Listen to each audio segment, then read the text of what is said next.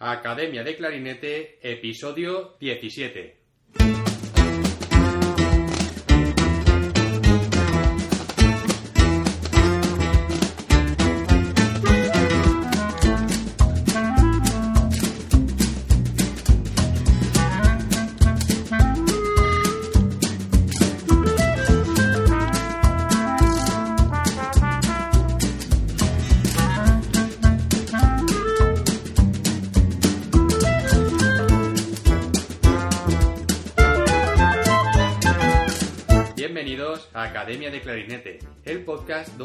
Sobre aprendizaje, comentamos técnicas, consejos, entrevistamos a profesionales y hablamos sobre todo lo relacionado con el clarinete. Toca entrevista y el invitado de hoy es Ausias Garrigós, clarinete bajo de la Royal Liverpool Philharmonic Orchestra y profesor de clarinete en la Guildhall School of Music and Drama en Londres. Ausias es especialista en clarinete bajo y música contemporánea. Colabora frecuentemente con la orquesta de la BBC, la London Symphony, Royal Philharmonic y la English National Opera.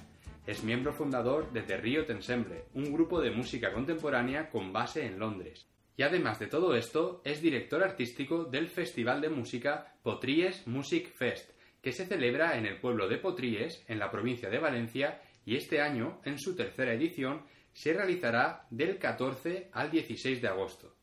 La web del festival es musicfest.potries.org. Dejo el enlace en las notas del programa.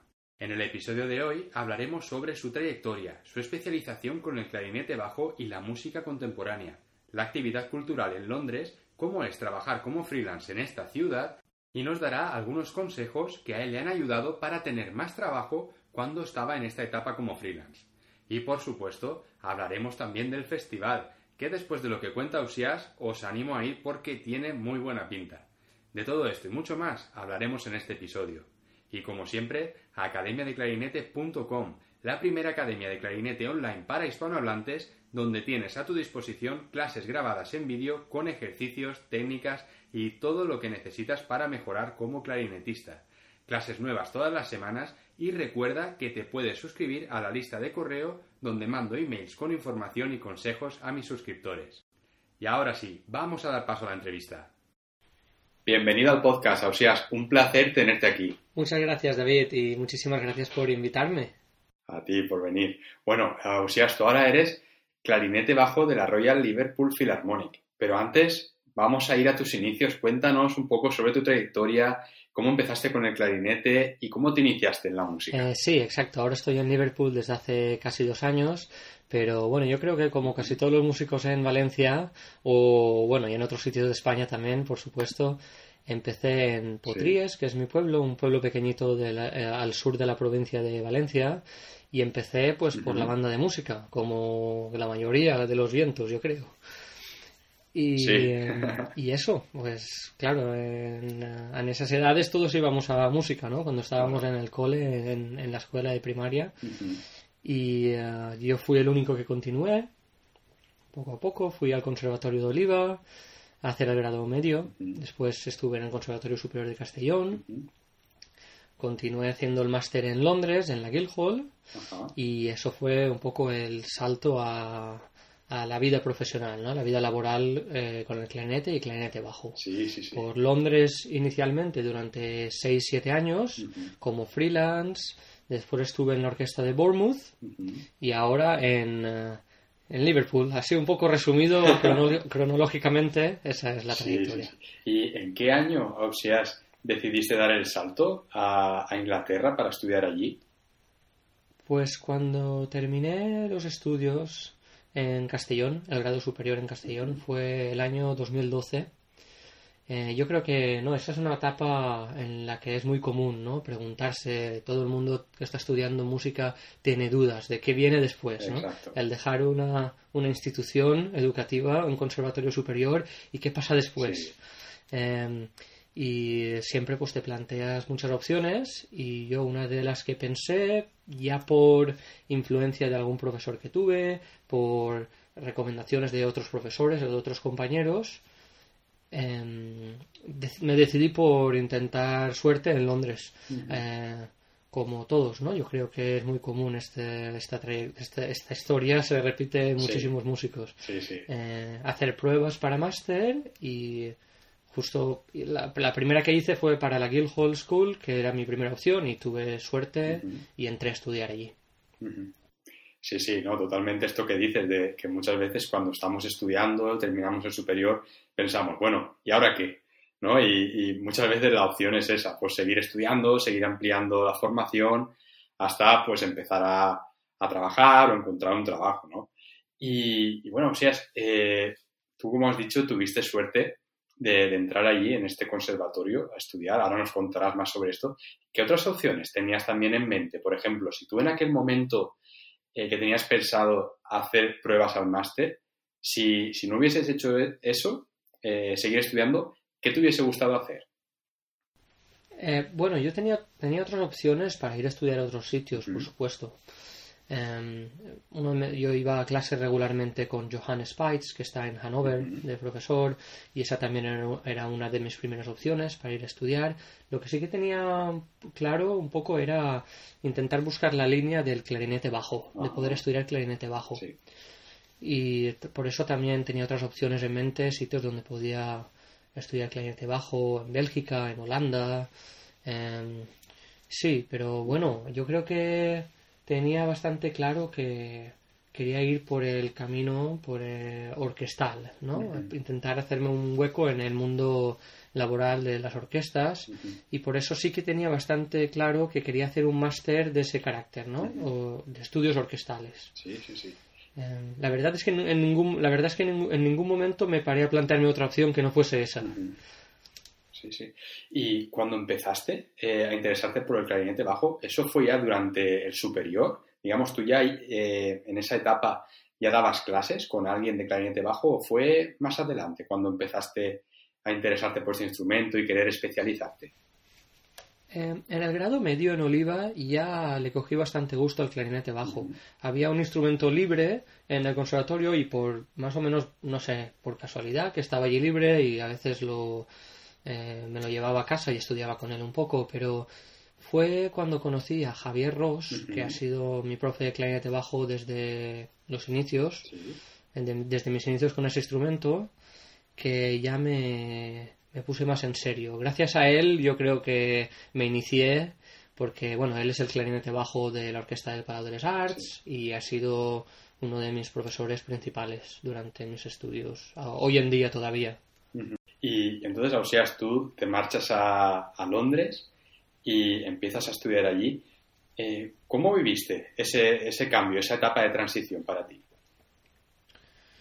Bueno, em, eso yo creo que eh, se idealiza mucho cuando estás en España todo el mundo no quiere tiene la idea idealiza la idea de irse fuera pero por supuesto no todo es positivo no siempre son cambios que no son fáciles porque te vas allí un poco solo, con una cargado, con las maletas llenas de ganas y de ilusión, pero llegas allí, un idioma que no que no es el tuyo, eh, no conoces a nadie, puede ser un poco complicado.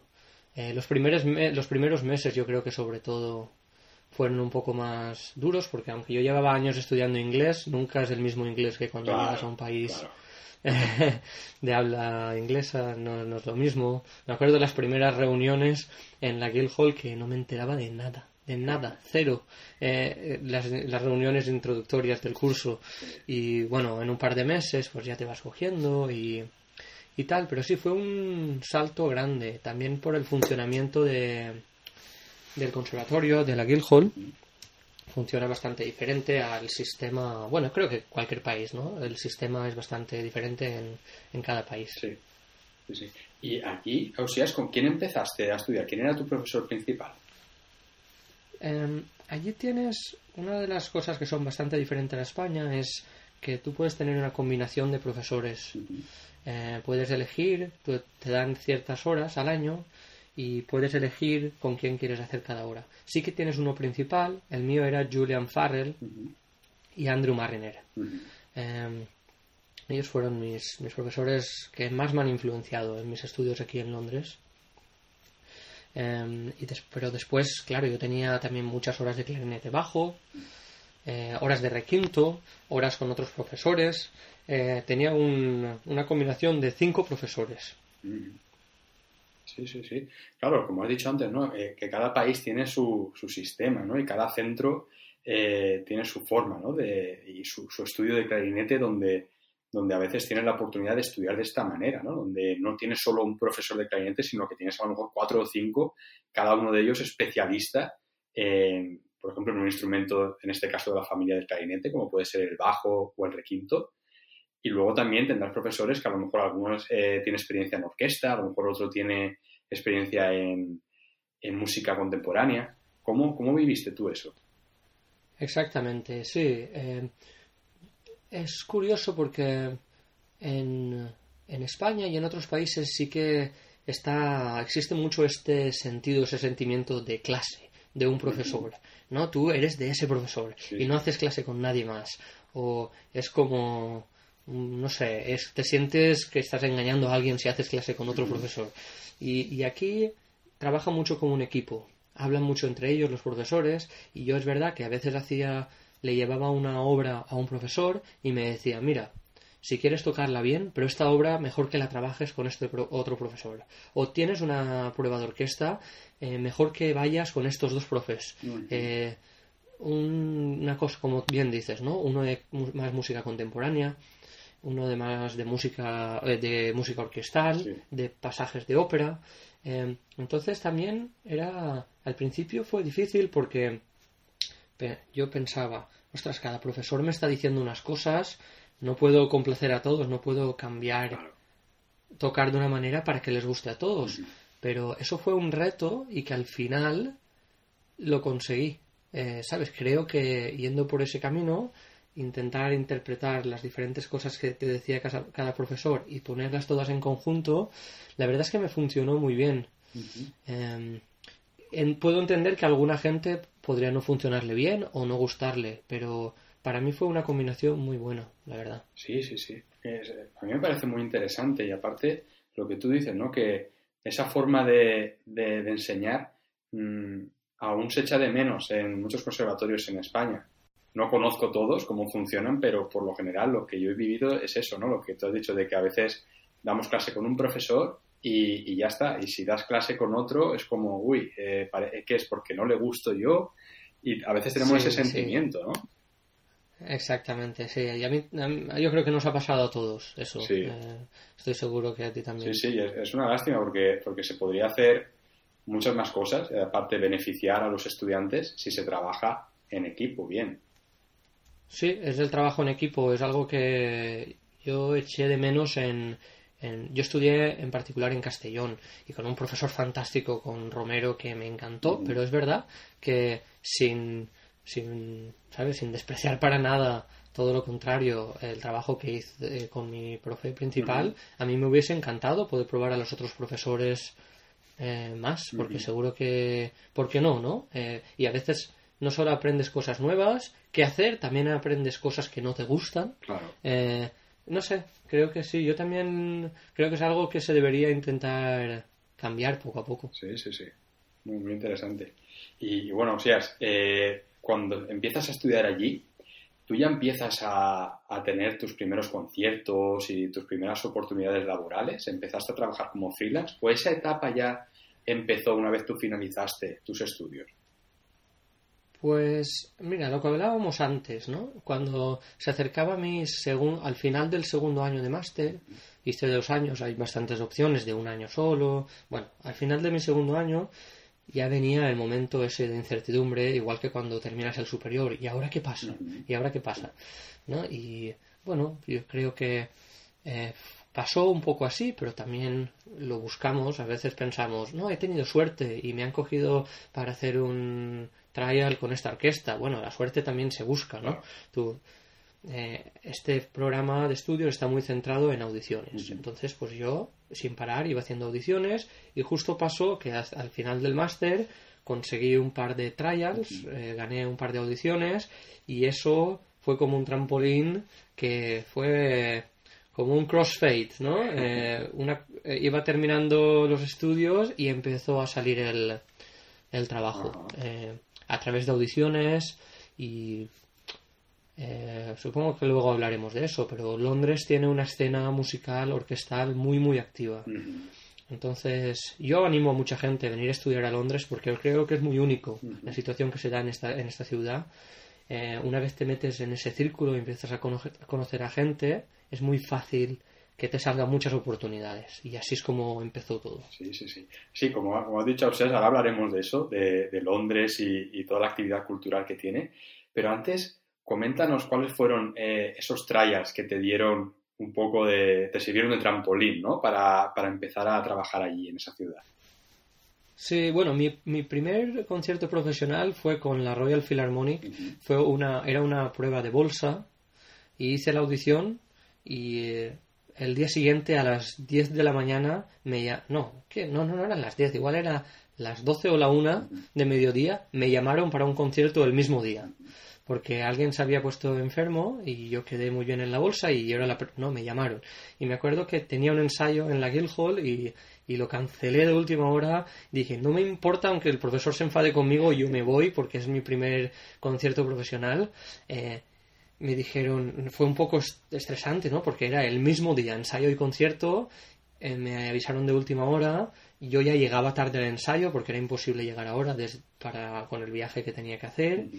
Eh, y, era una gala Tchaikovsky, la sexta de Tchaikovsky y el concierto de piano de Tchaikovsky y alguna obra más que no me acuerdo ahora, pero sí, ese fue mi primer concierto como parte de la bolsa de la Royal Philharmonic, así de última hora.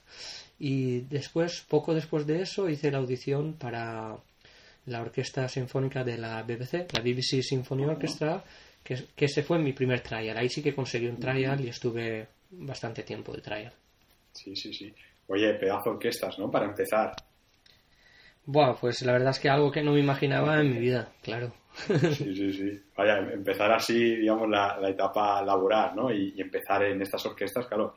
¿Para ti qué supuso al principio? Tú cuando empezaste a tocar allí en estas orquestas y te, estabas rodeado de, esos músicos con ese nivel, ¿qué, qué pensabas? Claro, bueno, ahora, ahora lo normalizas, después de, estar ya, eh, lo normalizas, ¿no? Al haber trabajado mucho con estas orquestas, pero al principio, pues son las orquestas que escuchas en la radio, en los CDs que te compras y cosas así, pues claro, ni me lo creía, ¿no? Era muchos nervios, muchos nervios, pero son, fueron súper, súper majos, súper simpáticos y me acogieron súper bien desde el primer momento. La verdad es que me sentí como en casa, muy, muy bien. Sí, sí, sí. Y, o sea, eh, tú estuviste varios años como, freelance, ¿verdad? Antes de, conseguir una, plaza fija, ¿no? En una orquesta. Sí, exactamente. Y, claro, vamos a hablar ahora de, la actividad cultural ¿no? que hay en, en, Londres, concretamente, porque, como me comentaste, es una ciudad que tiene mucha actividad musical, ¿verdad? Sí, la verdad es que es bastante excepcional. Aquí hay gente que incluso deja su plaza fija en una orquesta o en un teatro o en una ópera para dedicarse a ser freelance. Porque hay muchísima, muchísimo trabajo. Bueno, justo ahora, ¿no? En esta situación que estamos viviendo, por supuesto, eh, está todo bastante parado, pero... en una etapa normal eh, hay gente, ¿no? que, prefiere estar de freelance que estar todos los días en el mismo puesto, ¿no? Sí, sí, sí, porque puedes trabajar mucho, puedes ganar mucho dinero trabajando como freelance. Eso sí, tienes que hacer muchas horas, porque, pero tienes la oportunidad de hacerlo, porque Londres tiene, el otro día me paré a contar, creo que 14 orquestas profesionales a tiempo completo. Casi nada, ¿eh? aparte, tienes los musicales, eh, que si el Rey León, el Fantasma de la Ópera, Aladdin, no sé qué. Después tienes los estudios de grabación que se dedican a hacer sesiones de grabación, que esos son los que mejor pagan. Eh, entonces hay gente que se... Bueno, y después todo, hay cuatro conservatorios superiores más las universidades donde también se estudia interpretación. Entonces también tienes oportunidades de pedagógicamente para trabajar. Em, entonces, claro, eh, eso es, yo creo que no hay ningún sitio del mundo que sea que se den estas condiciones. Eh, también hay mucha gente, ¿no? Mucha competencia, pero hay muchas oportunidades.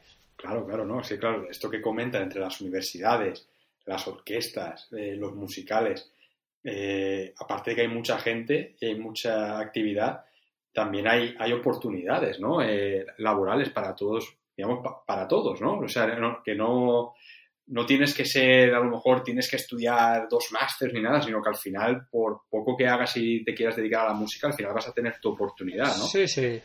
La gente que funciona trabaja, porque siempre necesitan gente. Se empieza un poco trabajando cuando gente que está haciendo el superior. Yo ahora mismo, yo estoy de profesor y hay veces que hace falta a alguien de última hora o alguien para un programa así menos comprometido, escolares o algo, y llamo a, alumnos que están estudiando el superior, que no están haciendo el máster ni nada, pero es gente que funciona, ese perfil que se busca aquí, es gente que sea rápida, que lea, que reaccione rápido, que lea bien a primera vista, y la gente que funciona tiene trabajo.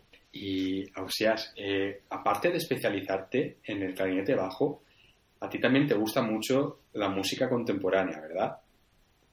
Sí, mira, ¿ves? Esa es otra, otra, otro camino de oportunidad laboral que hay en Londres. Hay muchísima actividad de música contemporánea.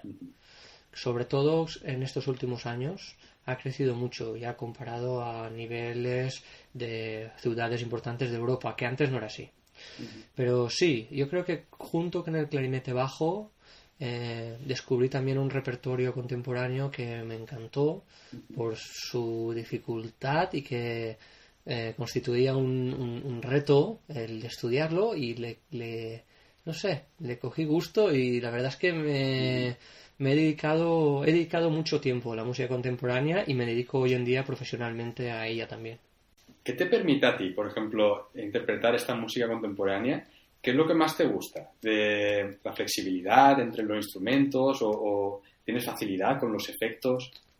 Sí, bueno, primero fue una cosa que me gustó mucho fue trabajar para poder tener esa flexibilidad, porque el perfil de un músico, un clarinetista en concreto de música contemporánea, tiene que ser alguien que, que, pueda cambiar de instrumento muy fácil, sobre todo clarinete, clarinete bajo, que tenga mucha soltura en los dos, porque en las obras contemporáneas de normal tienes que tocar los dos.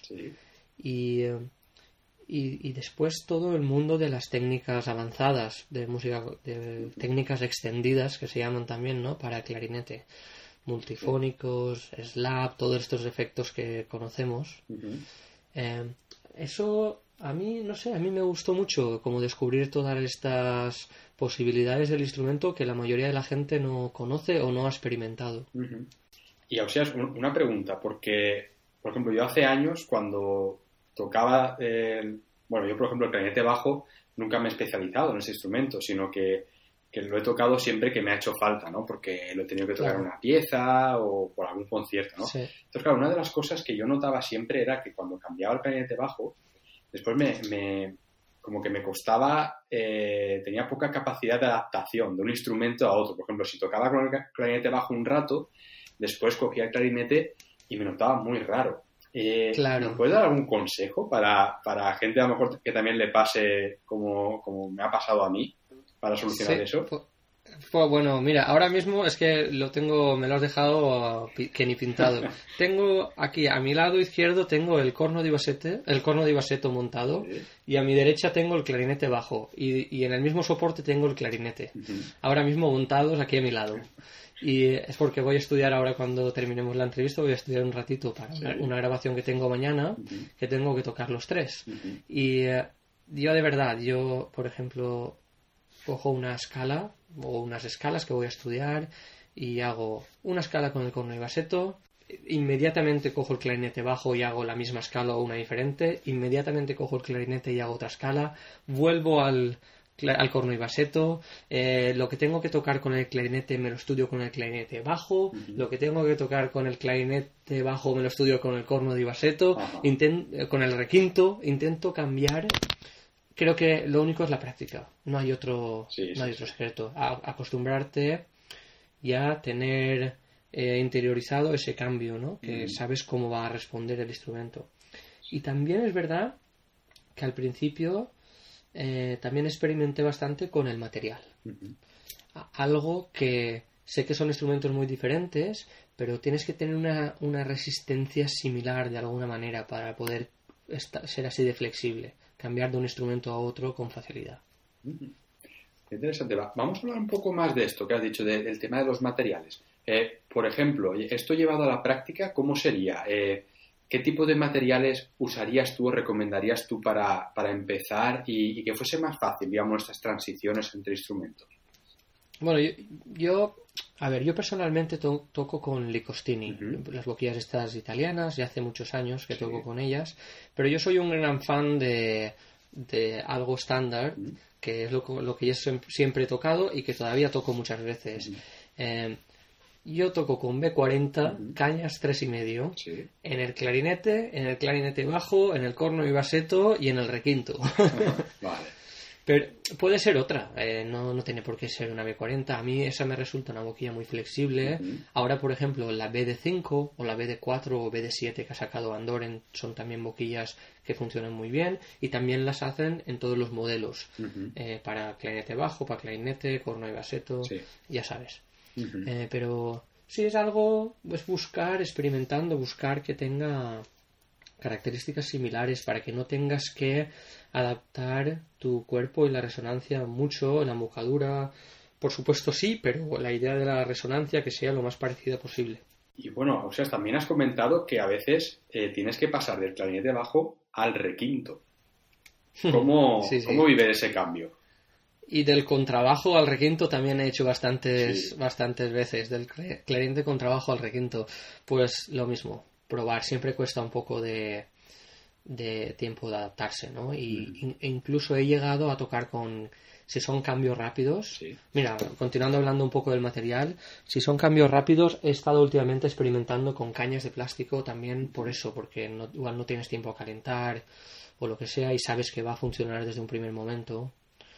Eh, aunque te tienes que comprometer con otra, otra, otro lado, ¿no? De igual del sonido y tal. Pero es lo mismo. Escala de Do mayor con el clarinete bajo, después escala de Do sostenido mayor con el requinto, escala de Re con el clarinete bajo, escala de Mi bemol con el requinto, una de cada. Y así acostumbrarse, no queda otra. Sí, sí, sí. Yo recuerdo una vez, creo que era la, quinta de Borsak, puede ser que hay una parte donde hay cuatro compases con clarinete bajo en toda la pieza. No recuerdo si era la quinta o la sexta. De Borjak, pues la verdad es que no, no lo recuerdo. No, igual no la he tocado, o si la he tocado, no he tocado el clarinete bajo. La que sí que es muy. es la sexta de Tchaikovsky. Esa es, creo que, la más difícil para cambiar, porque el clarinete segundo toca el clarinete segundo toda la obra, menos cuatro notas que son pianísimas, ah. enlazadas desde el primer clarinete y solo, y no toca nadie más en la orquesta. Eso yo creo que es el reto más grande de un clarinete bajo en la orquesta. Posiblemente el más fácil de estudiar en casa y el más difícil de tocar en un escenario. Totalmente de acuerdo. además es la parte original del fagot. Exactamente. Que, lo toca el clarinete bajo porque, claro, como has dicho, hay que tocarlo pianísimo. Pero claro, el fagot es muy difícil en ese registro que toque tan piano como el clarinete bajo. Y además enlazar con el clarinete primero, ¿no? Porque te dejan el mismo registro y es que sea lo más homogéneo posible. Sí, sí, sí, sí. Bueno, bueno, qué interesante. O sea, esto que nos estás contando porque es bueno tener aquí a, un especialista, ¿no? Y también como, como tú que eres un poco todoterreno, ¿no? Que te tienes que mover con todos los, instrumentos porque debido a esto, ¿no? También a la música contemporánea que, que tienes que tener esa flexibilidad, ¿no? Entre instrumentos. Sí, a mí me encanta, me gusta muchísimo y animo muchísimo a, a toda la gente que nos escuche, todos los estudiantes y a mis alumnos que yo les doy clase y, cualquier masterclass que doy en algún conservatorio o algo, les insisto muchísimo de que intenten un compañero, el profesor de clarinete bajo del Conservatorio de Manchester, que antes eh, tenía mi, mi, trabajo aquí en la orquesta de Liverpool y ahora él está en la BBC Philharmonic, la de Manchester. Hablamos mucho porque él vive en Liverpool y él me dice, yo le digo a los alumnos que tienen que ser más, ¿cómo lo traducirías de inglés? More employable, como más que te puedan contratar. Sí, sí, sí. Y, Exacto. y para eso tienes que controlar el clarinete bajo, el requinto y si puedes el clarinete contrabajo y el corno y baseto. Lo que haga falta. Eh, por, claro, porque es que es, es a mí me cuesta mucho cuando yo no puedo hacer algún concierto de música contemporánea. Me es muy difícil encontrar a alguien que pueda controlar efectos de música contemporánea eh, que sea flexible para cambiar de un instrumento a otro. Y eh, la verdad es que tengo ahora algunos alumnos que sí que lo han hecho, han apostado por eso y le está yendo súper bien, porque no hay mucha gente que haga eso. Claro. Sí, sí, totalmente. Mira, aparte yo tengo ahora, me está viniendo a la mente una anécdota y es que eh, una vez me llamaron de una orquesta para tocar el clarinete bajo porque alguien al que llamaron antes dijo que no, que no sabía tocar clarinete bajo. Entonces, a veces te llegan oportunidades y, y yo no es que supiese tocar clarinete bajo, pero lo que pasa es que yo digo que sí, ¿sabes? A mí me llaman y me dicen, oye, ¿puedes venir a tocar? Y digo, sí. Y luego ya digo, bueno, mándame la partitura, ya me la estudiaré. Claro, claro. Claro, pero es que no hace falta ser un súper especialista de clarinete bajo. Claro. Eh, lo que sí que hace falta es tener una, tener una boquilla, tener unas cañas que sabes que van a funcionar y el clarinete bajo, si puedes tener un instrumento mejor, si no siempre lo puedes pedir o incluso alquilar en una tienda de música. Pero yo creo que lo que dices tú es una fuente de oportunidades. Sí, sí, sí. Y, también eso de, que nunca eh, rechazar una oportunidad porque, porque eso a veces luego te, te puede cerrar puertas o abrírtelas, ¿no? Porque tú una vez dices no a una orquesta porque tú crees que no vas a ser capaz de tocar con ese instrumento, esa orquesta ya no cuenta contigo. y va a contar con la persona que diga que sí. Sí, sí, señor. Eso yo creo que es parte de la actitud también. por lo que has dicho antes, ¿no? De ser employable, ¿no? Eh, sí, sí, sí. decir, di que sí y luego ya, pues mira, haz lo que tengas que hacer para que el día del primer ensayo te salga lo que tengas que tocar. Eh, como si no tienes que dormir y te pasas toda la noche estudiando clarinete bajo, exactamente. Claro, claro, claro. bueno, qué, interesante esto. O sea, y, y, bueno, tú terminaste ya de estudiar en la, en la Hilda School, y ahora has vuelto como profesor, ahora estás allí de profesor de clarinete bajo. Sí, sí, sí, estoy de profesor de clarinete bajo desde... Bueno, mira, eh, tenía que... Teníamos que... Eh, era mi presentación oficial como profe de clarinete bajo ahora durante el confinamiento y al final no se ha hecho porque... Porque la cosa está como está, pero ya llevo dos años dando clases ahí. Eh, eh, de clarinete bajo y de, de música contemporánea. Ajá, ajá. ¿Y música contemporánea en, general o también especializado en clarinete bajo? En general, pero sobre todo esa combinación de la que hablamos, de clarinete y clarinete bajo. Em, todo empezó un poco porque es curioso. Eh, yo no, no, sé muy. La verdad es que cuando me paro a pensar, no sé muy bien en qué momento decidí dedicarme más a la música contemporánea, pero aprendí a hacer todos, todos estos efectos de slap y todo eso sin ninguna ayuda, porque mis profesores cuando yo estaba en Guildhall nadie sabía hacer esas cosas. es, es, curioso, ¿no? Eh, que, que, de toda la gente, los, no sé, tienen un palmito de profesores allí increíble. Pues no había nadie que me pudiese, no sé, yo preguntaba y nadie me ayudó en aprender a hacer slap, multifónicos, todas estas cosas. Y yo por mi cuenta, pues investigando por internet, preguntando a otra gente, aprendí a hacerlo y llegó un momento que cuando yo estaba acabando el máster, algunos alumnos del superior querían aprender y algunos profesores eh, les, les, decían que me preguntasen a mí que yo todavía era un estudiante, pero entonces algunos alumnos de los primeros cursos me venían a preguntarme cómo se hacían estas cosas. Eh, y de ahí me propusieron hacer una especie de masterclass para hablar de todo esto, y así es como empecé. Después de la masterclass, algunos alumnos me preguntaron si podían hacer clase conmigo, y después de poco, ya del conservatorio, me pidieron que, que estuviese de profe de todo eso. Qué bueno, qué bueno. Sí, sí, muchas lecciones ¿eh? con esto que nos acabas de, decir que, se pueden leer entre líneas de todo esto. Sí, sí, es que eh, solo hace que abrir puertas, ¿no? Este mundo de la música nueva. Sí, sí, sí. Muy bien, o sea. Y, bueno, desde hace unos años eh, tú también organizas festivales de música aquí en tu pueblo y en la zona de Valencia. Cuéntanos un poco sobre esto.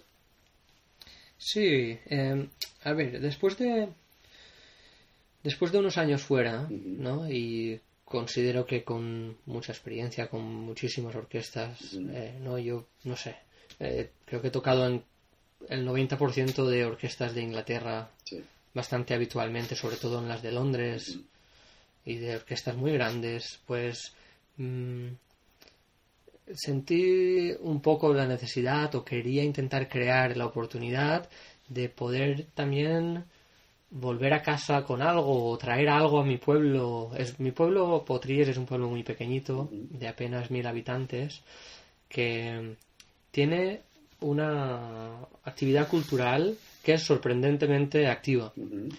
Eh, es un pueblo que hace dos años fue capital cultural de Valencia, de la comunidad valenciana, y, eh, y, así es como cuando nos, nos nombraron capital cultural, decidí que era un momento clave para montar algo grande, montar un festival de música. Eh, ellos también del ayuntamiento también pensaron en mí y, hicimos juntos una propuesta y lanzamos la primera edición de este festival que se, se realiza en agosto desde hace dos años. Este, este verano será la tercera edición. Y la verdad es que creamos algo bastante grande, también inspirado con otros festivales de este tipo, con el que organiza mi gran, mi gran amigo Daniel Broncano, que está en Segura de la Sierra, que somos íntimos amigos y él eh, organiza un festival de ese tipo también. Pues organizamos un festival durante tres días, cuatro días en agosto, en el que descubrir el pueblo a través de la música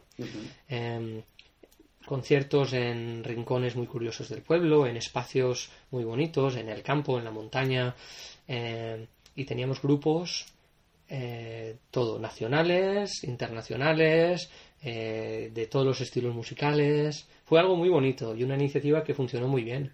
Y desde entonces llevamos, este será la tercera edición. Bueno, así como lo cuentas, dan ganas de ir, ¿eh, Ausiar? Bueno, estáis todos, todas y todos invitadísimos. sí, sí. Y, una cosa, esto se celebra en agosto y supongo que el, plazo para esta edición de este año ya estará cerrado, ¿no? Las inscripciones.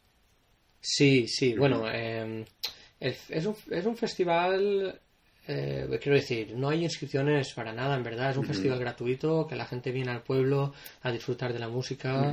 Tenemos una, eh, yo siempre intento configurar una variedad de grupos, de ensembles que abarque, que sea, no sé, para todos los públicos, para todos los gustos, de diferentes estilos y siempre intentar buscar la máxima calidad, por supuesto. Eh, pero sí, bueno, es del, es del 14 al 16 de agosto, siempre es ese fin de semana de agosto y... Eh, y eso, bueno, un poquillo de publicidad. claro, claro que sí, porque, hombre, suena muy interesante y yo creo que es muy buena iniciativa y, para todos aquellos que, les interese, pues yo creo que, podrían animarse, ¿no? Acercarse y, escuchar. Por, supuesto, por supuesto. Eh, está, está claro que este año, como tenemos unas circunstancias especiales en esta nueva realidad que nos ha tocado vivir, pues hemos tenido que readaptar un poco el festival y cambiar un poco la programación pero yo creo, bueno, ha sido una decisión importante el hacerlo, aunque sea con las medidas de seguridad y adaptándolo a lo necesario, que tuviese una continuidad. Entonces, eh, aunque existió el riesgo de tenerlo que cancelar, al final sí que se va a hacer. Vale, vale, perfecto. Muy bien. ¿Y recuérdanos las fechas, Ausias? Es del 14 al 16 de agosto. El festival se llama Potries Music Fest y lo podéis encontrar en Facebook, en Instagram o en, en, Google. De acuerdo. Sí, yo, yo lo dejaré también eh, apuntado en las notas del programa y así la gente puede ver el enlace directamente. Claro que sí. Muy bien, Ausias. Oye, pues vamos a ir terminando la, entrevista. Muchísimas gracias por tu tiempo. La verdad que ha sido muy interesante todo lo que nos has comentado. Y yo por lo menos he aprendido muchísimo y he sacado muchas cosas en, clara, eh, en claro sobre el planeta bajo y, la verdad que, que muy bien, muy interesante. Muchísimas gracias a ti, David, y gracias por esta iniciativa. Yo creo que has tenido, has tenido una idea, una iniciativa genial y hace falta más gente así, con esas ideas. Y gracias por hacer de difusor de la gente que estamos eh, fuera y gracias por tu buena fe. Están, muchísimas gracias, de verdad. Hombre, muchas gracias. O sea, de verdad por tus palabras, se agradecen, ¿eh? Bueno, eh, vamos hablando y a ver si nos vemos en el festival. Espero que sí. Un abrazo y hasta pronto. Un espero. abrazo. Hasta luego. Hasta luego. Hasta luego. Y hasta aquí el programa de hoy. Recordad que tenéis en las notas del programa el enlace a la web del festival. Gracias por vuestras valoraciones en Apple Podcast, por seguir el programa en Spotify y por vuestros me gusta y comentarios en iVoox. Muchísimas gracias por estar ahí. Nos escuchamos la semana que viene. Hasta la próxima.